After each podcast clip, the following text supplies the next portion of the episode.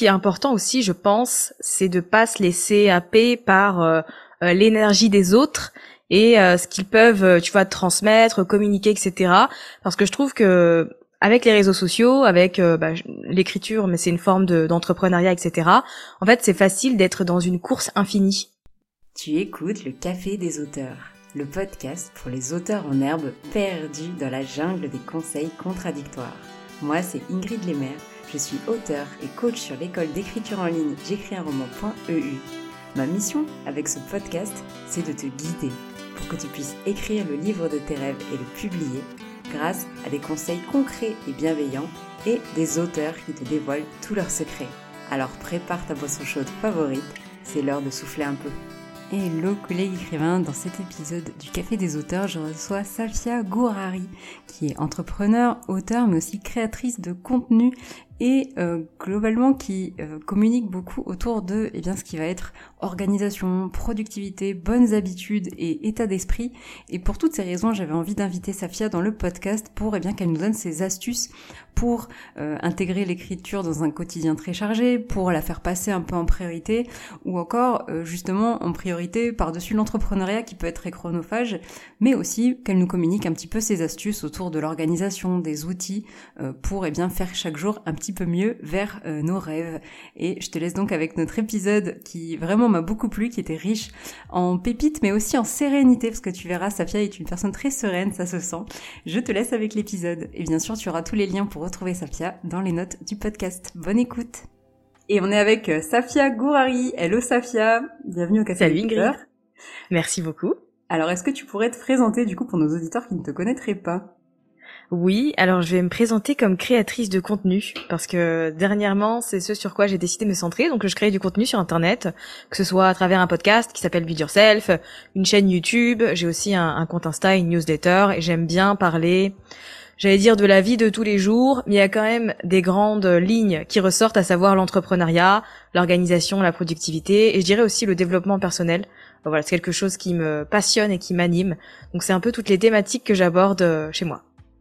Et c'est euh, d'ailleurs les thématiques qui ont fait que j'ai voulu que tu viennes dans le podcast parce que entre euh, tout ça, tu as aussi publié un livre qui s'appelle, il me semble, Build Your Podcast. Exactement. Euh, sur comment créer un podcast et en même temps ben tu as un emploi du temps qui paraît quand même bien chargé et qui nécessite je pense pas mal de créativité et d'organisation et c'était un petit peu tout ce que je voulais te demander aujourd'hui. Et eh ben c'est parfait. Est-ce que du coup tu pourrais quand même nous dire pour nous situer un petit peu comment t'es venu à écrire ce livre en plus de toutes ces activités que tu as déjà? Ouais, alors en fait, j'ai jamais eu pour projet d'écrire un livre euh, parce que pour moi, ça me paraissait trop loin, trop trop difficile, inatteignable. Tu vois, c'est voilà, les auteurs, on a toujours cette image, avec c'est à cause de l'école, hein, mais des Victor Hugo, des machins, et en fait, à aucun moment, je me suis dit que je suis capable d'écrire un livre. Donc ça n'a jamais été un projet que j'ai eu dans ma vie. Euh, mais voilà, j'ai lancé un podcast en 2019, dans lequel je partageais euh, du contenu régulièrement, donc sur tout ce que j'ai cité, mais aussi et surtout sur le podcasting, et c'est pour ça qu'en fait, euh, j'ai été entre guillemets connue. Et en fait, un jour, euh, c'était un, un, jour de d'août 2021, je reçois un DM sur Instagram euh, d'un compte privé. Donc je me dis, qu'est-ce que c'est? C'est bizarre. On me propose toujours des trucs chelous sur Insta, mais là je me suis dit, ok, je vais regarder. Et en fait, c'était une dame qui me disait qu'elle était euh, éditrice et qu'elle avait pensé à un projet de livre pour moi et qu'elle aimerait m'en en parler. Et donc elle me proposait de faire un appel.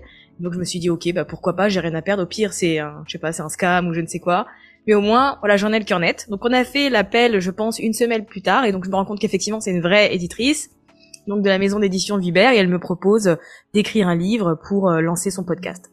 Donc je finis cet appel et je suis censée lui donner une réponse voilà dans quelques jours etc. Mais je savais déjà que j'allais dire oui parce que l'opportunité était trop belle. Je me suis dit waouh ok j'y avais pas pensé mais en fait vu comment on me le présente euh, ça me ça me donne envie de le faire et c'était sur un sujet que je maîtrisais. Donc en termes de confiance dans ce que j'allais pouvoir euh, transmettre, il n'y avait pas de doute. Donc j'ai attendu quelques jours, je lui ai dit ok, ça me va, je suis prête. Donc ensuite euh, voilà, on a lancé un peu la machine, elle m'a expliqué comment ça se passait, etc. Mais disons que c'est un peu, bah, c'est venu clairement grâce à ma création de contenu. Et effectivement, toi, tu à la base, tu étais euh, entrepreneur, tu créais des contenus, etc. Mais écrire un livre, c'est, on va dire, dans une autre catégorie un petit peu peut-être en termes d'organisation, mais surtout de projets au long terme qu'il faut pas lâcher, sur lequel il faut rester régulier, sinon on se paume un petit peu, etc. Euh, comment tu t'es organisé pour euh, l'écrire? Alors très mal, très mal. Je ne vais pas être un exemple euh, pour les gens qui écoutent euh, ce, cet épisode. Ne faites pas comme moi. Alors moi j'ai donc j'ai eu un premier contact avec euh, mon éditrice en août et j'ai signé le contrat en novembre et le livre devait sortir en août de l'année d'après. Et en fait, moi je ne savais pas, mais c'est un timing très très serré, très très court. À chaque fois que je dis ça, les gens me disent "Oh là là, mais t'as pas eu beaucoup de temps." je suis en mode "Ah, c'est pas comme ça qu'on fait dans le monde de l'édition? Ah d'accord, OK." Donc déjà, il y a eu ce contexte-là et en fait, ce que j'avais sous-estimé, c'était la quantité de travail. Être auteur, c'est un métier. Moi, j'avais déjà un métier à ce moment-là. Donc en fait, j'ai eu énormément de mal à faire du livre une priorité et à l'inclure dans mes journées parce que j'avais déjà planifié euh, mes trimestres, etc. Et donc je démarre 2022 euh, du coup en me disant bon, faut que je cale le livre à certains moments parce que voilà, je vais pas y arriver. Et en fait, le temps passe vite et je m'en rends pas compte jusqu'à ce que en fait, je dois, je dois rendre le livre mi-avril dans voilà, dans ce qu'on s'était dit. Et en fait, début mars, je reçois la couverture du livre. Mais moi, je n'ai pas écrit le livre. Et donc là, je suis en mode, ok, ce n'est pas possible, euh, faut que j'arrête et que je reprenne mon sérieux. Donc en fait, j'ai annulé tout ce que j'avais prévu sur le mois de mars et j'y ai dédié toutes mes journées de tout le mois. Et donc en gros, ce que j'ai fait dans un premier temps, c'est que j'ai vraiment euh, vu ça comme un... Moi, je suis très scolaire. Donc j'ai vu ça comme un devoir que tu rendais à l'école. Donc j'ai fait d'abord mon plan, tout ce que j'avais envie de d'aborder, etc. Euh, j'ai détaillé mes parties. Je savais ce dont j'allais parler parce que j'avais déjà une formation en ligne sur le sujet. Donc l'idée pour moi, c'était de m'en inspirer, de faire en sorte que le livre, je dirais pas soit aussi qualitatif que la formation parce que c'est pas possible, mais je voulais que les gens qui n'aient pas le budget d'acheter ma formation puissent quand même apprendre plein de choses juste avec le petit livre à 20 euros. Donc j'ai tout, euh, j'ai tout noté et je dois t'avouer que en fait, bizarrement, il y a, y a, eu un, un, espèce de blocage au début parce que je sais pas pourquoi. Je commence à déjà, je commence par l'introduction, le pire truc à faire, je pense. Et en fait, je je bloque parce que je veux que la première phrase soit punchy, je veux que ça claque et tout. Donc euh, je passe énormément de temps sur l'introduction, sur les premières pages du livre, jusqu'à ce qu'un jour je me dis allez c'est bon, tu vas prendre le chapitre qui t'inspire aujourd'hui et tu vas faire et tu vas écrire et tu vas travailler comme ça. Et donc j'ai fait comme ça. Euh, j'ai pas forcément envoyé au fur et à mesure mon travail à mon éditrice, mais disons que j'ai un peu fait ma popote de mon côté et du jour au lendemain je suis arrivée en mode ça y est, j'ai écrit mon manuscrit. Euh, le voilà. N'hésitez pas à me faire votre retour. C'est très drôle comment euh, on pourrait se dire ouais écrire un livre très pratique un peu comme celui-ci, mais avec quand même un côté un peu où on veut de l'inspiration etc. Euh, comme moi je l'ai écrit aussi avec le livre Food Fighting. On a l'impression qu'on n'aura pas les blocages qu'ont les auteurs de fiction sur les premières lignes et tout, mais Exactement. on est là quand même. D'accord. Ouais. Et du coup, effectivement, alors bon, tu dis qu'il faut pas faire comme toi, peut-être, mais euh, j'aime beaucoup, en tout cas, quand tu parles du fait d'avoir deux métiers, parce que c'est un petit peu ça. Euh, T'avais déjà une, des, journées, je pense, bien remplies avec tes activités entrepreneuriat et ou création de contenu, bon, qui avait peut-être pas la même proportion qu'aujourd'hui, mais euh, en tout cas, euh, je trouve qu'en plus le côté entrepreneuriat n'aide pas à écrire. Moi, j'accompagne des auteurs qui parfois sont en reconversion ou quoi, et chez eux, bah, c'est la priorité, c'est l'entrepreneuriat, c'est l'argent, et l'écriture mhm. passe à la trappe. Et est-ce que tu aurais peut-être un, conseil un peu pour eux par rapport à ça, euh, vu qu'effectivement, euh, t'es peut-être aussi passé par là de ton côté, euh, ou justement à, repousser un peu l'écriture? Ouais, clairement. Et euh, j'ai eu ce truc où en fait, moi aussi, je, me disais, mais en fait, c'est dur de trouver du temps pour ça parce que je dois gagner ma vie, etc., etc. En fait, ce qui m'a aidé, c'est déjà d'accepter que le chiffre d'affaires allait baisser parce que je mettais moins d'énergie dans la promotion de ce que j'avais à proposer. Euh, mais aussi et surtout de me dire que je jouais pour le long terme et pour l'année et que c'est pas euh, éventuellement trois mois où je mets l'énergie sur mon livre qui vont faire que mon année va se casser la figure parce qu'il me reste encore neuf mois derrière, il me reste huit mois, il me reste encore plein de mois pour euh, tu vois redresser entre guillemets la barre et faire en sorte de de rattraper le retard que j'ai pu prendre. Mais je pense qu'il faut vraiment se dire voilà, je joue long terme. Ce projet de livre, c'est un moment dans ma vie où j'y accorde du temps et ensuite il est dispo et j'ai plus du tout à revenir dessus donc dans tous les cas, euh, voilà, c'est quelque chose de temporaire. Je pense que c'est important de le, le, garder en tête.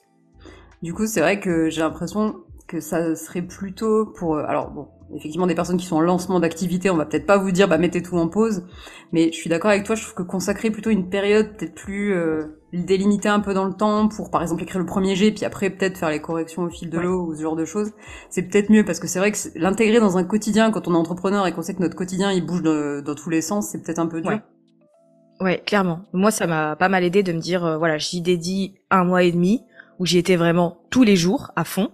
Ensuite, une fois que j'ai rendu le manuscrit, qu'il est versé en correction, etc., moi j'ai repris mon activité. Après, bien évidemment que de temps en temps, je recevais un mail avec euh, voilà la nouvelle correction, faut que tu le relises et que tu me le renvoies demain. Et j'étais en mode ok, mais j'ai des trucs à faire aujourd'hui, comment je fais?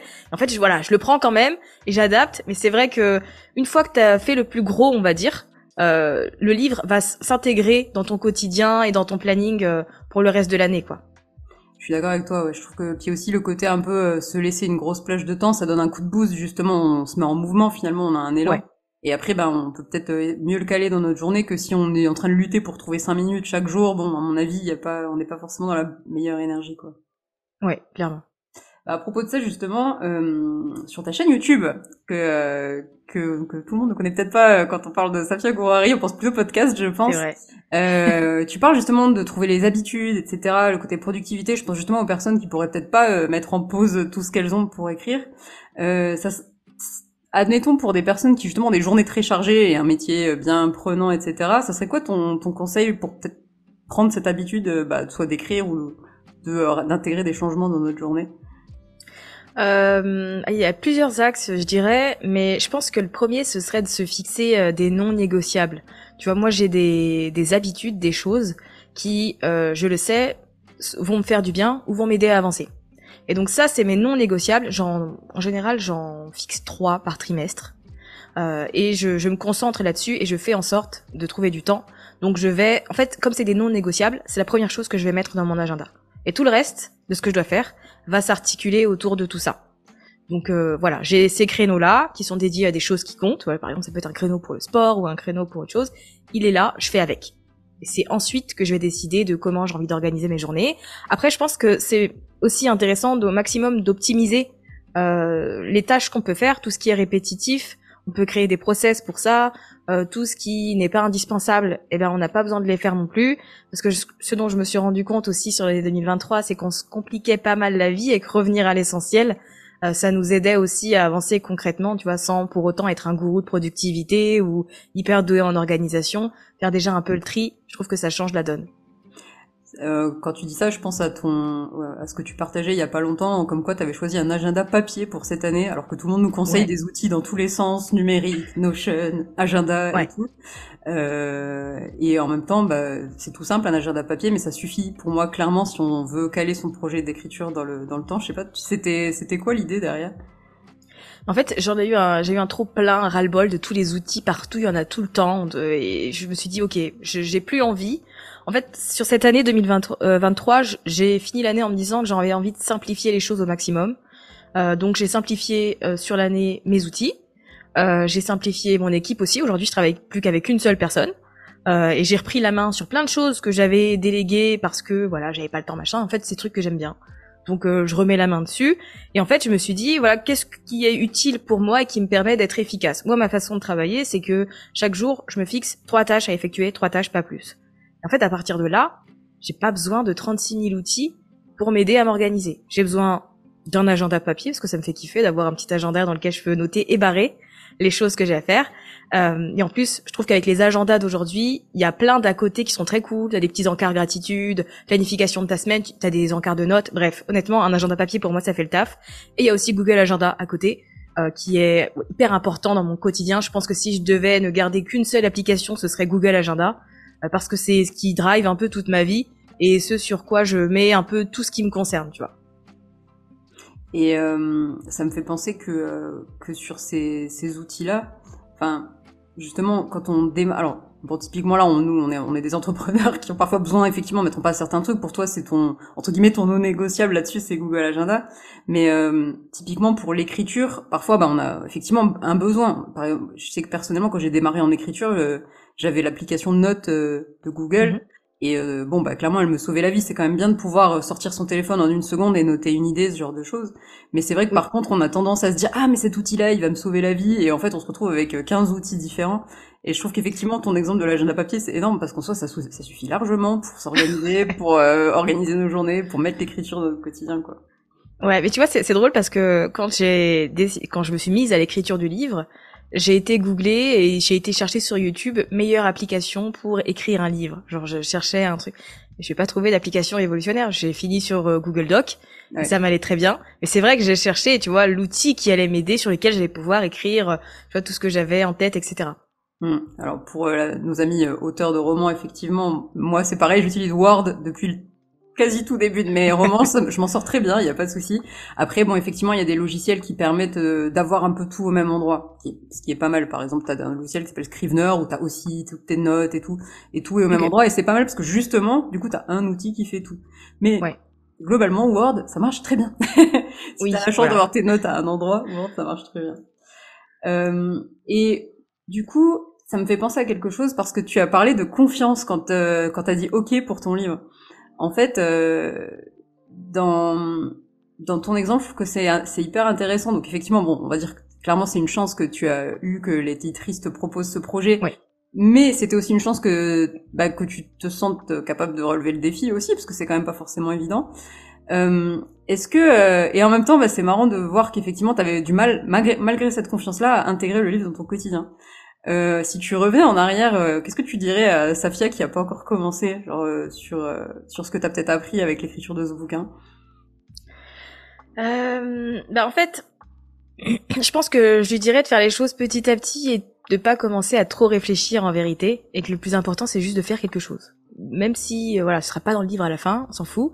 Le but c'est de faire le premier pas. Une fois que la machine est en route, voilà, on commence petit à petit. En fait, je pense que c'est bien de se prouver à soi-même qu'on est capable d'écrire quelques pages, juste comme ça. Voilà, même si c'est pas parfait, même si euh, voilà, il y a des erreurs, etc. Juste le fait de se prouver que ok, j'ai écrit deux pages, je peux continuer encore un petit peu, je peux revenir demain, etc. Je trouve que c'est le plus important.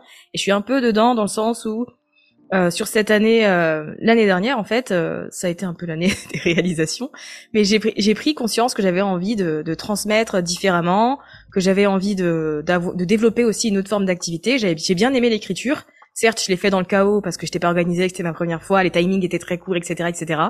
Mais en fait, je garde cette volonté d'écrire un autre livre qui ne sera pas sur l'entrepreneuriat ou autre, euh, mais plutôt, je sais pas, sur la vie de tous les jours, sur des expériences, on va dire. Et donc, euh, j'ai commencé en fin d'année à juste écrire. En fait, ça pourrait, dans mon quotidien et dans mes habitudes, ça ressemblerait à une newsletter. Parce que si tu veux, j'ai eu une révélation quand je suis tombée sur un livre euh, où c'était des courts chapitres de genre deux pages, euh, une page, trois pages sur une expérience et ensuite bah, ça passait à autre chose. En fait, c'était la première fois que je tombais sur un livre comme ça et j'ai adoré le concept et je me suis dit bah en fait, je pense que je peux écrire un livre de ce genre-là avec des petits chapitres et à chaque fois une leçon à tirer de chaque chapitre, etc.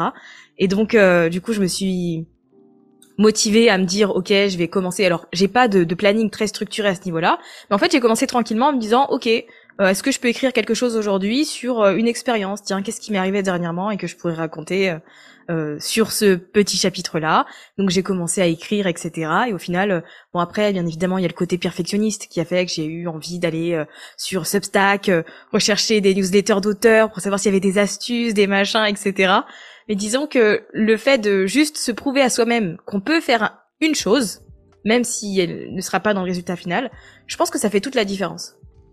Je suis d'accord avec toi, euh, surtout sur le côté euh, bah, écriture même d'un roman de fiction, c'est-à-dire qu'écrire quoi que ce soit qui pourrait concerner notre roman de près ou de loin, écrire un truc sur un personnage, même si au final ça finit pas dans le roman, ben on écrit quelque chose, on avance petit à petit, ouais. Et ça, euh, c'est un conseil un peu sous-estimé, je pense, parce que finalement, euh, on prouve à notre cerveau qu'on en est capable, même si aujourd'hui on n'a pas l'inspi pour écrire le chapitre 27, mais on peut écrire un petit truc.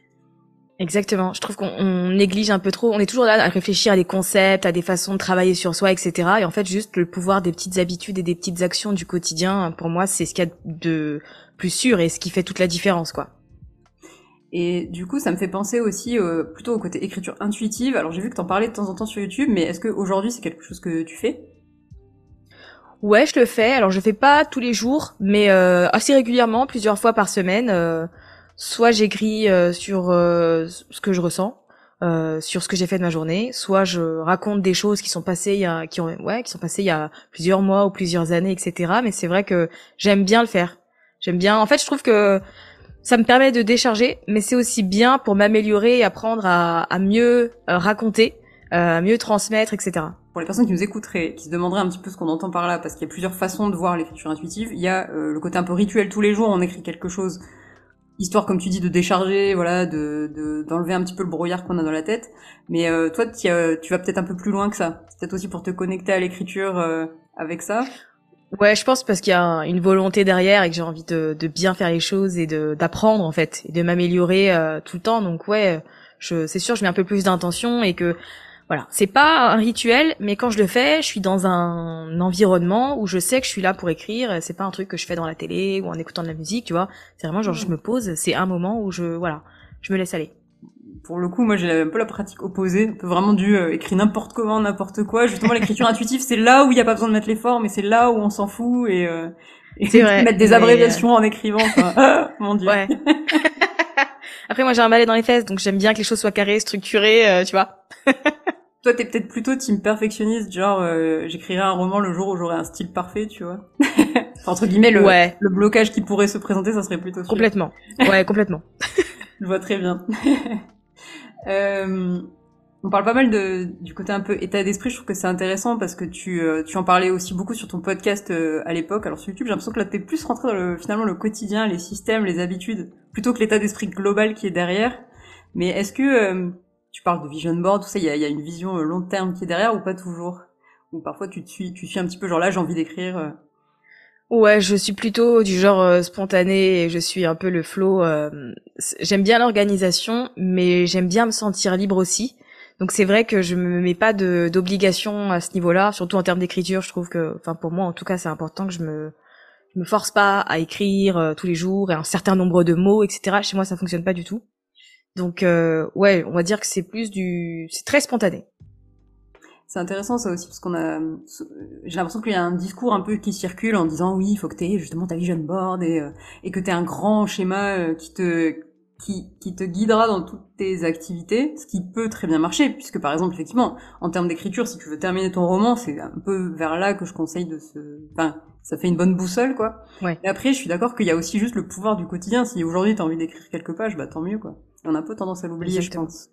Ouais. Et après, je pense aussi parce que j'ai pas de, de, projet hyper défini et que je me dis qu'en fait, euh, tout ce que j'écris, ça va me servir. Je sais pas dans quel ordre, dans quel sens, etc. Et c'est vrai que j'ai pas une vision non plus hyper précise de ce à quoi pourrait ressembler ce livre, tu vois. Hum, hum. Et c'est vrai que quand il prendra forme, peut-être que ça sera plus simple de, ouais. découper, de, s'organiser, tout ça. Euh, Exactement. Si on revient un petit peu au côté orga, euh, bon, effectivement, on a parlé du fait qu'il faut pas avoir 250 000 outils. Tu nous as parlé de Google Agenda qui était un, un must pour toi, euh, et du fait que du coup ton livre tu l'as écrit sur Google Docs, c'est ça? Oui, c'est ça. Je l'ai écrit sur Google Docs. Et tu avais aussi d'autres outils en même temps ou pas? Euh, non, j'ai fonctionné que sur euh, cela, mais pour euh, le, les chapitres que j'écris euh, en ce moment, etc., j'utilise Evernote.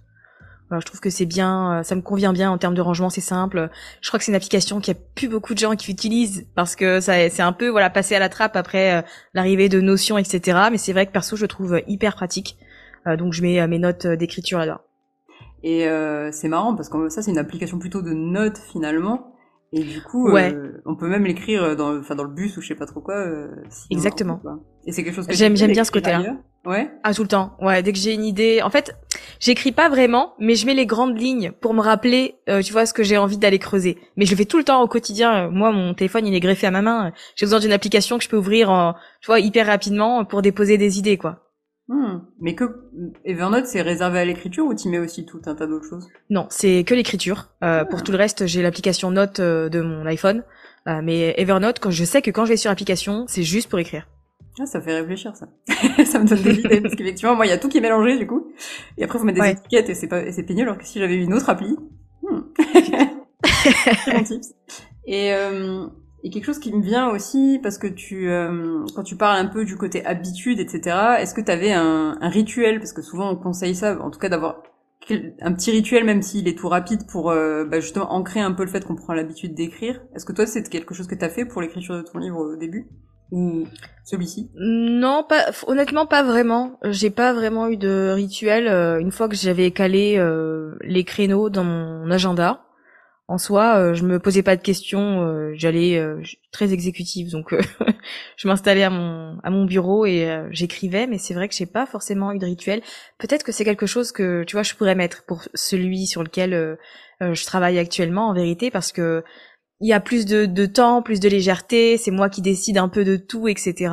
Donc je pense que je pourrais prendre le temps de me poser et de créer un vrai rituel pour ça. Hmm. Alors après, même euh, ce que je dis aux personnes qui, euh, qui peut-être se demanderaient si un rituel c'est quelque chose qui doit obligatoirement être Instagrammable, euh, prendre une demi-heure et tout ça, c'est que non. Et rien qu'ouvrir Evernote, peut-être que c'est ton rituel déjà et qu'il faut, mhm. tu peux fouiller autour. je trouve que c'est vrai. C'est quoi ton rituel à toi? J'en ai pas énormément non plus, à part avoir une boisson chaude à côté de moi et mettre du lofi. ok, ouais, sympa. Et ouvrir Word, et voilà. Comme quoi, ça suffit amplement à juste se mettre dans le mood. Ouais, et je combats d'ailleurs activement pour que ça, pour détruire un peu ce cliché de oui, il faut qu'il y ait une bougie, que ça soit beau, que qu'il y ait un caméraman derrière pour que ça atterrisse sur Instagram. je vois, je vois bien.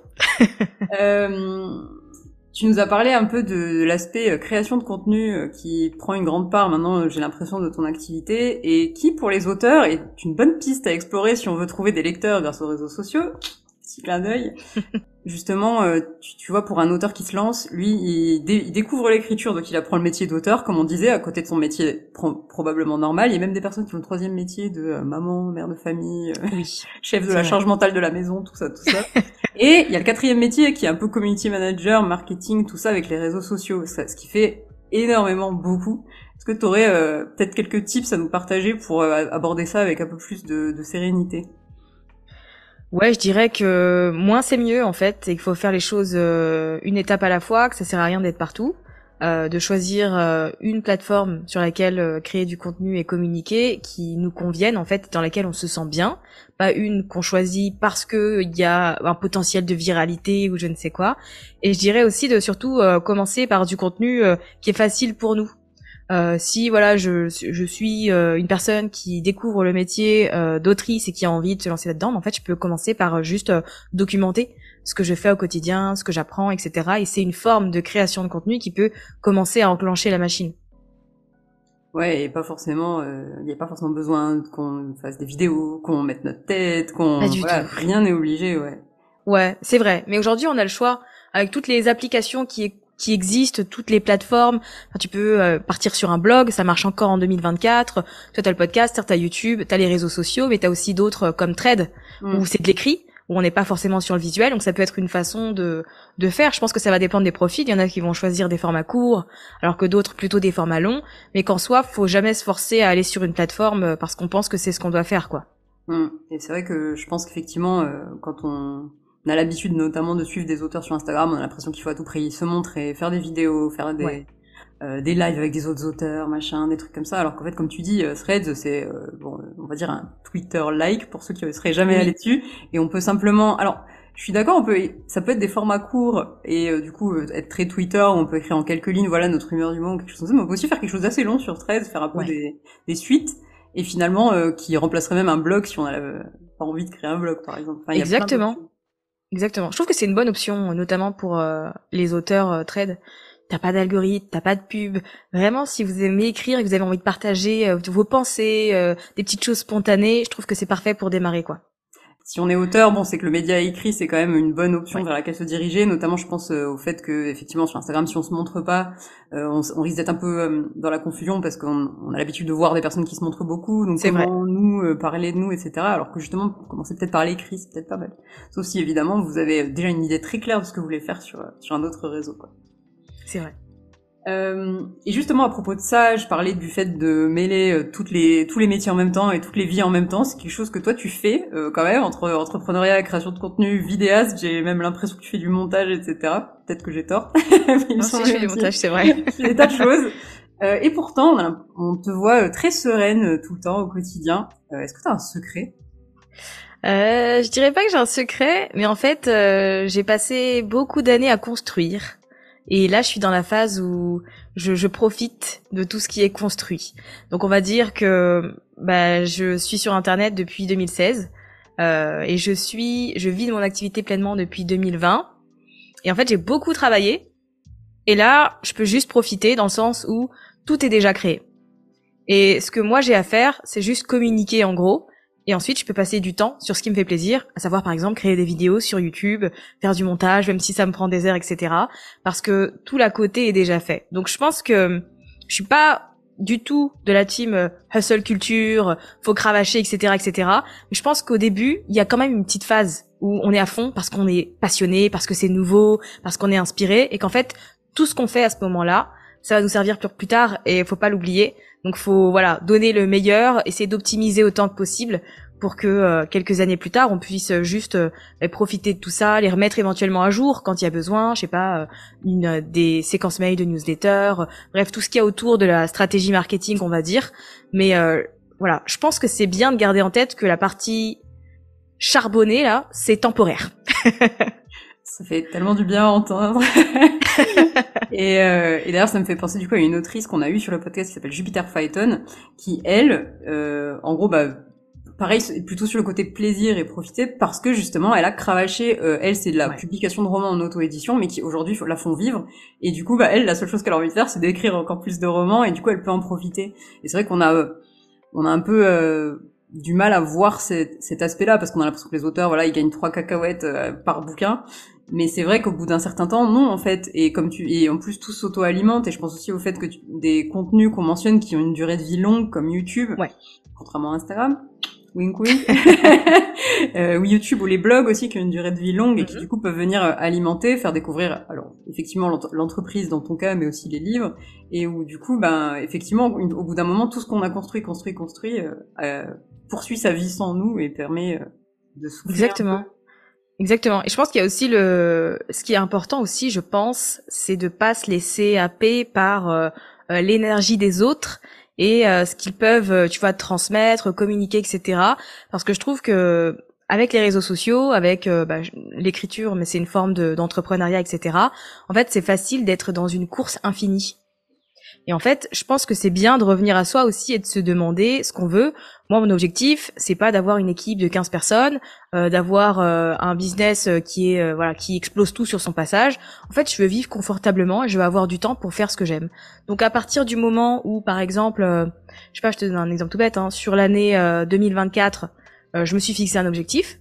Si je l'ai atteint en septembre, en fait, je vais pas donner tout ce qui me reste encore jusqu'à décembre pour surpasser cet objectif. L'objectif il est mmh. atteint, très bien, bah c'est tout. Voilà, je peux passer mon temps à faire d'autres choses, à réfléchir, juste prendre le temps de penser en fait.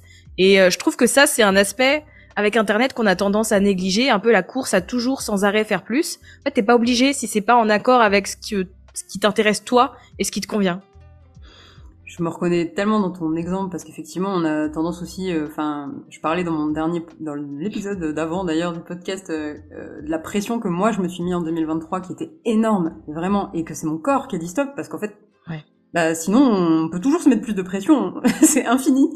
Et, et en même temps bah et, et, c'est pas nous qui allons nous rendre compte justement de là où on en est et du fait que bah, alors que pourtant mon année 2023 est très bien du point des objectifs atteints j'ai quasiment tout atteint et, je les ai atteints indépendamment de la pression que je me mettais, tu vois. Et du coup, ouais. c'est vrai que c'est, je, te rejoins totalement sur le côté, euh, les réseaux sociaux nous poussent un peu à se dire, ouais, mais regarde, tu peux aussi faire ça, et tu peux aussi, euh, justement, il y a un concours qui est lancé, tu peux y participer, et du coup, tu peux euh, passer tout ton mois de janvier à préparer ce concours, ou alors, bah, pas forcément, en fait. Tu peux aussi prendre ton temps, t'écris parce que ça te fait plaisir. Et... Mais, mais tu vois, je pense que c'est important aussi de faire un peu le tri. Euh, moi, je fais beaucoup le tri dans le contenu que je vois parce que justement, quand je sens qu'une personne euh, euh, me déclenche un truc ou je me dis oh purée, je dois faire ça, alors que c'est pas du tout ce que j'ai envie de faire, je me dis ok, en fait, euh, peut-être que c'est pas le bon contenu pour moi aussi, tu vois. Je pense mm. que c'est bien d'être hyper attentif à, à ce qu'on a devant les yeux en fait tout le temps. Et à l'inverse, il y a des personnes qui ont un succès incroyable et qui mettent pas la pression. Et ça, c'est un truc de ça, ça permet, ouais, ça permet de se dire que tout est possible, quoi. Et que mm-hmm. tu peux faire comme tu le sens. Et t'as pas besoin de te, te, formater, de te conformer à ce que font certaines personnes pour, euh, tu vois, y arriver. Mm-hmm. J'ai un dernier petit, euh, petit mot pour toi sur euh, le côté confiance. parce qu'effectivement, c'est une question que je pose toujours aux auteurs, c'est comment... Alors en général, je parle de leur début d'auteur, mais toi, je pense qu'on pourrait parler de tes débuts même d'activité d'indépendante finalement. Euh, la confiance en soi, c'est un petit peu mon, dada parce que par contre, j'ai l'impression justement que c'est l'illustration parfaite du en faisant un petit truc tous les jours, on peut construire une confiance en soi de fou. Euh, comment la tienne a évolué en fait avec euh, bah, peut-être avec le développement de ton entreprise ou même avec le livre? Euh, ben, en fait, ça a vraiment été euh, des petites étapes au quotidien. Tu vois, j'ai lu un jour le livre euh, Atomic Habits et je me suis dit c'est génial, euh, c'est ma vie, c'est ça. Je veux être 1% meilleur chaque jour et je crois au pouvoir des petites habitudes et des petites actions. Donc c'est vraiment comme ça que j'ai fait parce que j'ai quand j'ai commencé, j'avais pas du tout confiance en moi. J'ai même eu du mal à, à lancer, à, à, juste créer une micro entreprise. Vraiment, je, je partais de très loin et en fait, j'ai dû me prouver à moi-même que j'étais capable. Donc, euh, je faisais une chose. Une fois que je la faisais, que je me rendais compte que bah ça va en fait, euh, je suis capable de le faire, je peux continuer. Et ben hop, je me dès que je me sentais à l'aise, je rajoutais une autre chose. Et en fait, j'ai vraiment tout construit euh, petit à petit. jusqu'à arriver à un stade où bah ça me fait plus peur de me lancer dans quelque chose de nouveau, d'être confronté à, à, la vie des gens ou ce genre de choses, tu vois. Mais ça a été vraiment une question de petit à petit, à mon échelle et avec ce avec quoi je me sentais capable en fait quand j'ai démarré c'est souvent dur quand on a la tête dans le guidon un peu et de se dire oui non mais c'est pas parce que j'écris une page aujourd'hui que ça va changer quelque chose à mon destin d'auteur. Mais en fait si. C'est dans le Miracle Morning je crois où l'auteur dit euh, ma journée c'est ma vie. Et euh, j'adore cette phrase. Ça veut dire que si je le fais aujourd'hui c'est c'est entre guillemets oui ça a un impact sur ma vie et ça peut changer ma vie même si c'est juste écrire trois lignes quoi. Ouais complètement bah, merci beaucoup en tout cas Safia pour euh, pour euh, cette euh, conversation, j'ai envie de te dire avec plein de thèmes différents, mais je pense qu'il fera vraiment du bien pour beaucoup de monde. Et surtout je trouve que ça montre qu'on on a tendance à se mettre la pression sur beaucoup de choses, mais qu'on peut aussi faire les choses très sereinement, qu'il s'agisse d'écrire, qu'il s'agisse d'entrepreneuriat aussi, parce qu'il y a de plus en plus d'auteurs qui se lancent aussi avec une activité, parce qu'on peut, on peut, on peut entreprendre dans un tas de domaines en étant auteur. Et, euh, et, je trouve qu'effectivement, tu es très inspirante euh, pour ça. Donc merci pour. Euh, merci beaucoup. C'était un plaisir de pouvoir partager un peu mon expérience là-dessus, en espérant que ça ait pu aider, voilà, quelques personnes à, à ne serait-ce que faire une petite chose aujourd'hui pour lancer le projet. Yes, et on mettra bien sûr les liens vers ta chaîne, vers ton livre et ton site dans les notes du podcast. Merci Safia. Merci beaucoup. Merci beaucoup d'avoir écouté cet épisode jusqu'au bout.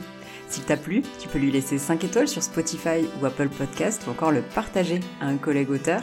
Et pour aller plus loin, tu peux rejoindre la communauté des auditeurs du podcast sur j'écrisunroman.eu slash hello pour écrire avec nous, papoter ou encore me poser toutes tes questions. Et moi je te dis à bientôt au Café des auteurs.